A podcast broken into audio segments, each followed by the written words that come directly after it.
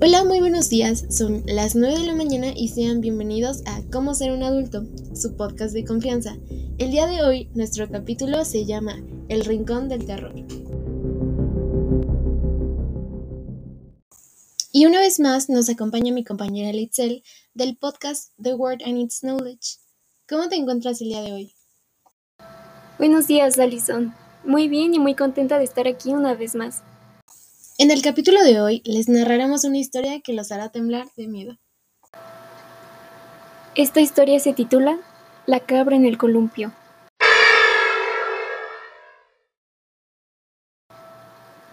Esta es la historia de un joven llamado Aaron López y su familia.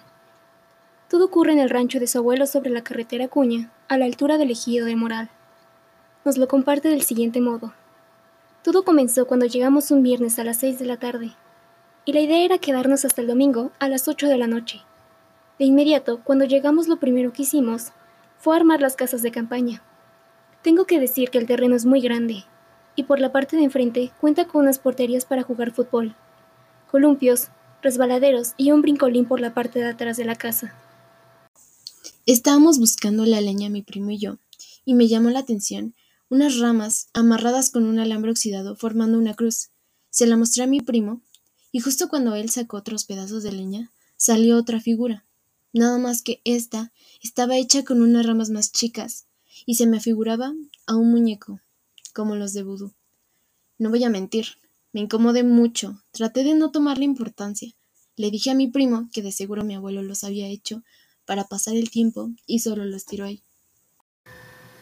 Vivimos, comimos, cantamos, y la noche se fue tan rápido y tranquila sin notarlo, nos dieron las dos de la mañana, y el frío era mucho, y tres de las ocho personas que estábamos afuera no aguantaron, y se metieron a dormir dentro de la casa del abuelo.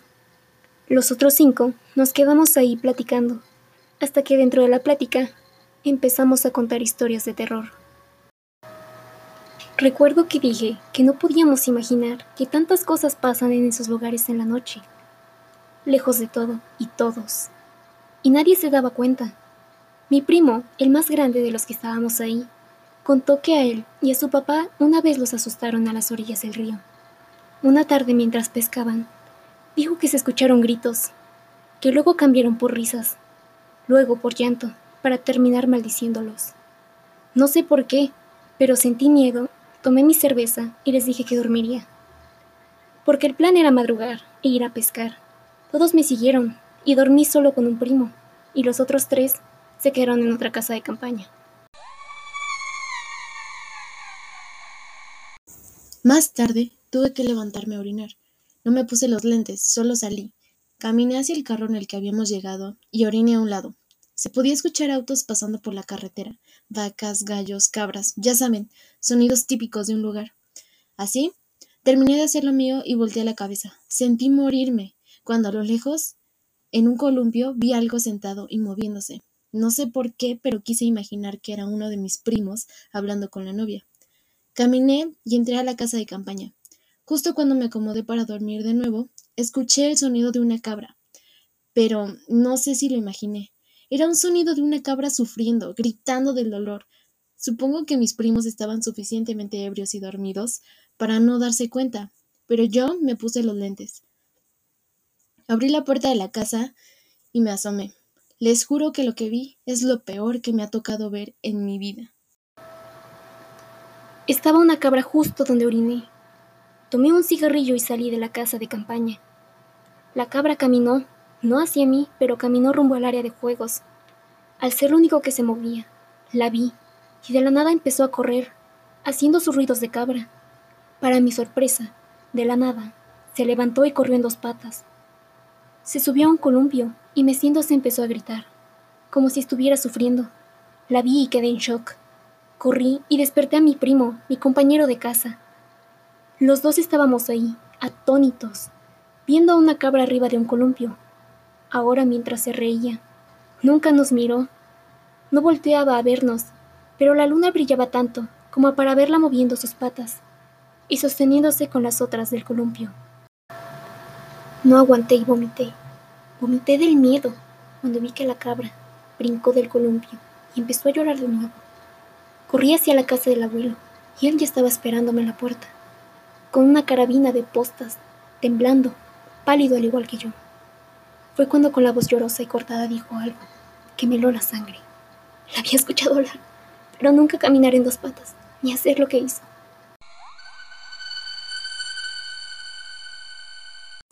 Salí de la casa y fui a levantar a mis primos con la mentira de que el abuelo se sentía mal, pero solo para estar todos adentro. Ya ahí solo se podía escuchar el rechinar del columpio y una cabra hacer sus sonidos normales. Mis demás primos durmieron y el primo y yo que vimos eso no podíamos.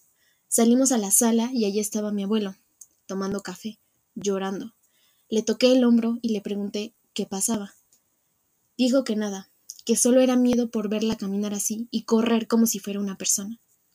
Le dije que no pasaba nada, que estábamos todos bien. Me interrumpió diciendo La otra noche tocaron la puerta, cosa rara en un rancho, si tomas en cuenta que son terrenos grandes y no se puede tocar la puerta así como así cuando tienes cuatro portones para poder llegar y todos cerrados. Tocaron la puerta y gritando Pancho, Panchito, ábreme que hace frío. Quedé congelado. Era una risa burlona y era la voz de tu abuela. Mi abuela falleció en el 2011 y la verdad desde que sucedió eso no he vuelto a ir a ese lugar y no pienso ir.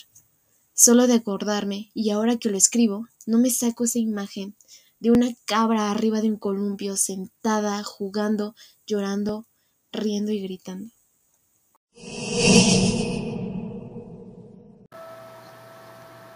¿Qué les pareció la historia? Tan loco como una cabra, ¿no?